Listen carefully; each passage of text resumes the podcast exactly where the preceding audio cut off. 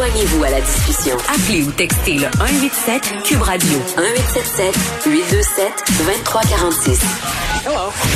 On retrouve André Noël. Salut André. Bonjour. Bon, là, on va se poser la question suivante. Est-ce que c'est l'élevage intensif des visons qui serait à l'origine de la COVID-19? Et là, tout de suite en partant, il faut que je t'avoue, André, que tu me jettes à terre parce que moi, j'étais certaine que tout ça, c'était les maudits pangolins. Ben non, finalement, euh, semble-t-il que ce n'est pas le pandolin. Pandolin, euh, rappelons qu'est-ce que c'est, un pandolin, c'est un petit mammifère euh, mhm. qui a des écailles et puis qui était vendu vivant d'ailleurs sur le marché public à, Wuhan, qui était l'épicentre de l'épidémie. ça a commencé en, en l'automne 2019. Et finalement, non, semble-t-il que ce n'est pas le pandolin parce que au niveau des, séquences de virus qui ont été faites, euh, cet animal-là a été écarté. Et effectivement, maintenant, les soupçons se tournent vers les élevages euh, de bisons. Et euh, c'est la revue Science, la semaine dernière, jeudi dernier, ils ont publié, pas jeudi dernier, oui, il y a pas très peu de temps, en tout cas, ont publié deux articles à ce sujet-là. Et jeudi dernier, il y a une mission de l'Organisation mondiale de la santé qui s'est finalement rendue en Chine on sait que ça fait six mois que l'OMS demande à la Chine, au gouvernement chinois, de pouvoir aller sur place pour essayer d'identifier quelle est la source de l'épidémie. Et euh, les scientifiques espèrent que les chercheurs, les inspecteurs vont pouvoir se rendre dans les élevages de bisons. Bon, et là, euh, à la suite de ça, là, euh, l'OMS s'est penché sur la question, je pense, depuis janvier.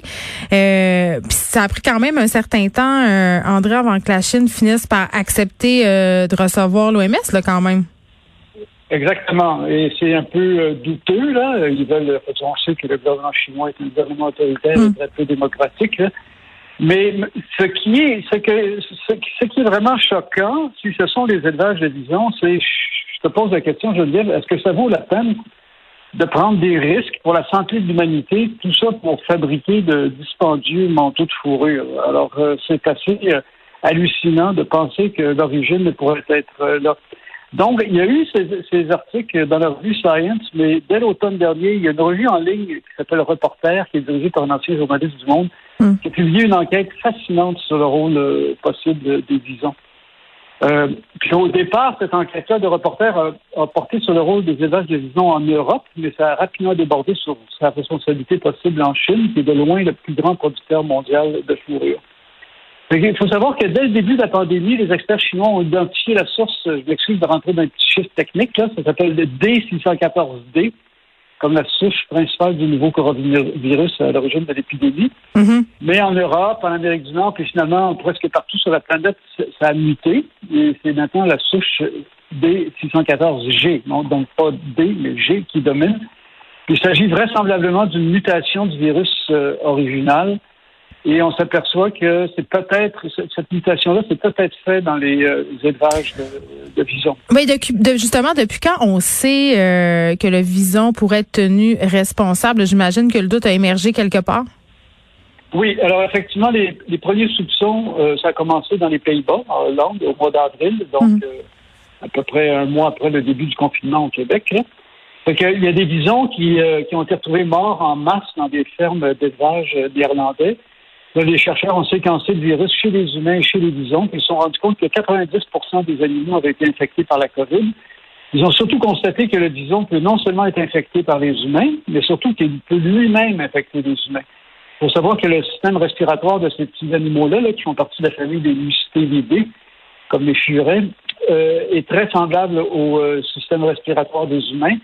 Et les mêmes chercheurs ont noté que le taux de contamination des travailleurs des fermes d'élevage dans les Pays-Bas atteignait 68 Alors, il y a une virologue euh, néerlandaise, Marion Kopmans, qui est très, très euh, reconnue mondialement, qui a émis l'hypothèse que le vison est un personnage central de l'épidémie, soit le chaînon manquant que tous cherchent depuis le début. On, on a de bonnes raisons de croire qu'au départ, ce sont des chauves-souris, mais ça fait depuis plus d'un an qu'on mm. cherche c'est pas les chauves-souris qui ont transmis directement à l'être humain. Il y a un chaînon manquant, il y a un autre animal qui a fait ce lien entre les chauves-souris et euh, les êtres humains. On se croirait dans un épisode de l'épidémie à TVA, André, où c'était des furets qui étaient à la base d'une épidémie.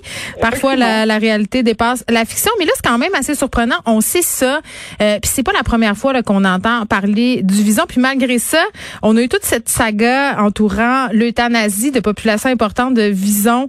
Euh, beaucoup de personnes disaient, ben ça n'a pas de sens, on peut pas tuer autant d'animaux, euh, mais quand même, euh, il faut, faut quand même se rendre à l'évidence. Il fallait les abattre euh, si on voulait pas que la COVID continue à se répandre, puis aussi euh, donne lieu à des variants qui pourraient être pas mal plus dangereux. Là.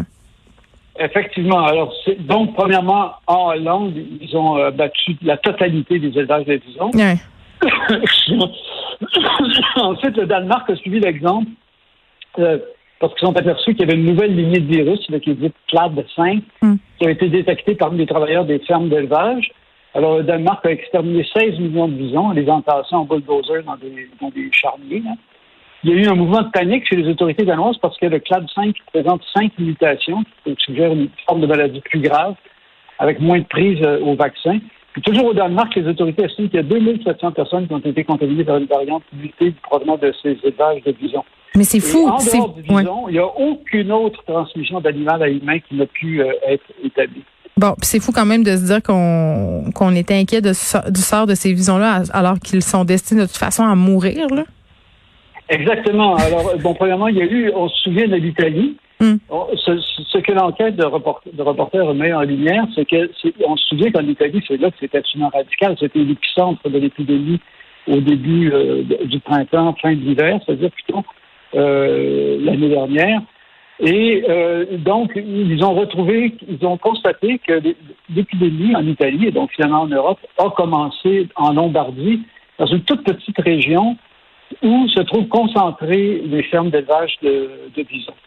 Et donc, euh, là, les soupçons sont, très forts. Il faut savoir qu'il y, a des- des conditions propices aux maladies dans les élevages. Des, des conditions pitoy- pitoyables qui règnent dans les élevages d'animaux à fourrure, puis en particulier de bisons. Mhm. Euh, la pro- promiscuité est souvent phénoménale. Les animaux s'empilent dans de minuscules cages grillagées, dans d'interminables aliments. La Non, puis c'est dégueulasse là, tout ça, euh, tout ça pour ça. faire des manteaux, André. Puis alors qu'on sait qu'il y a un marché là, un de la fourrure recyclée premièrement, et deux, euh, la fourrure synthétique quand même là, c'est rendu assez impressionnant à quel point tu peux confondre ça avec la vraie fourrure. Donc rendu là, à quoi ça sert de tuer des vrais animaux? Exactement. Alors, c'est, on prend pas de risque de, de, de ce genre-là. Il faut savoir aussi, effectivement, que les cas de maltraitance ont été de- de- constatés au Canada et au Québec même. On se souvient, il y a quelques années, au Québec, dans une ferme de Saint-Jude, près de Saint-Hyacinthe, il y avait une inspectrice de la SPCA qui avait été horrifiée parce qu'elle avait vu lors de sa visite, là, les animaux n'avaient pas accès adéquat à l'eau, les cages étaient, les cages étaient Ah, c'est terrible. Les visons pouvaient à peine se déplacer sur un, plancher fait de, de tiges. La SPCA avait porté plainte. Après ça, il y a un inconnu qui s'est infiltré dans la ferme qui avait relâché un million de visons dans la nature. Euh, il y a eu un cas en décembre de contagion à la COVID-19 euh, dans un élevage de bisons euh, en Colombie-Britannique. Et ce qui est inquiétant, c'est qu'on a appris ensuite qu'il y a huit travailleurs de la ferme qui avaient été testés positifs. Alors, tout concourt à croire qu'effectivement, non seulement, c'est-à-dire ce qui se passe, c'est que des êtres humains euh, infectent d'abord les visons, mais ensuite les, les, les visons s'infectent entre eux, le, le virus mute et réinfecte les, euh, les humains, d'abord les travailleurs. Mm. Et c'est là que c'est là qu'est le grand euh, le grand grand danger. Alors, il faut savoir qu'au Canada, bon, c'est pas le plus grand producteur, là, mais on compte quand même 98 fermes d'élevage de visons au Canada, dont trois au Québec. La plupart sont situées en Nouvelle-Écosse puis euh, en Ontario. Mais c'est la Chine qui est le plus inquiétant parce que c'est de loin le premier producteur mondial avec 26 millions de pots de, de visons euh, en 2016. Oui, puis ils n'ont pas l'air de faire grand-chose. Effectivement. Alors, dès le début de l'épidémie, on se souvient, le gouvernement chinois avait interdit le commerce et la vente d'animaux sauvages comme le pandolin. Il n'a effectué aucune recherche de l'origine du nouveau coronavirus dans les élevages d'animaux à fourrure. Il est content d'assurer qu'il a pris les mesures nécessaires. En décembre, il y a eu des communiqués de presse où il mettait d'avant une ferme saine, exemple de contamination. Cette ferme-là est située à Dalian, très loin de la province du Shandong, où fourmillent les fermes d'élevage de visons petites, moyennes, gigantesques. Dans cette région-là, les éleveurs se réjouissent en fait que le prix des fourrures bondisse du fait de la pénurie provoquée par les abattages de visons en Europe, qui est le second producteur mondial.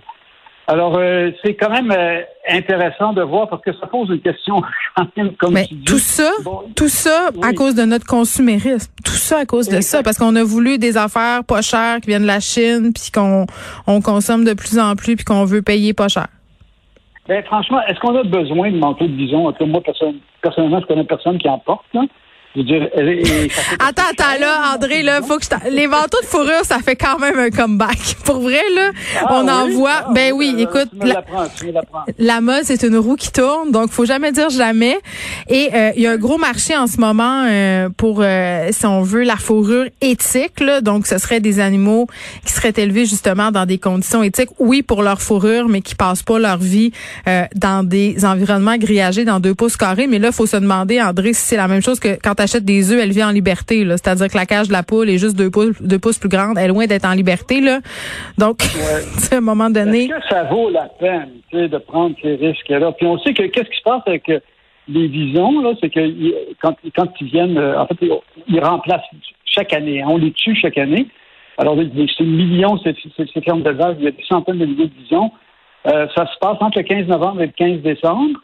Euh, alors, on les gaz, on les électrocute, après oh, on les pour leur prendre. voilà, nom du chien.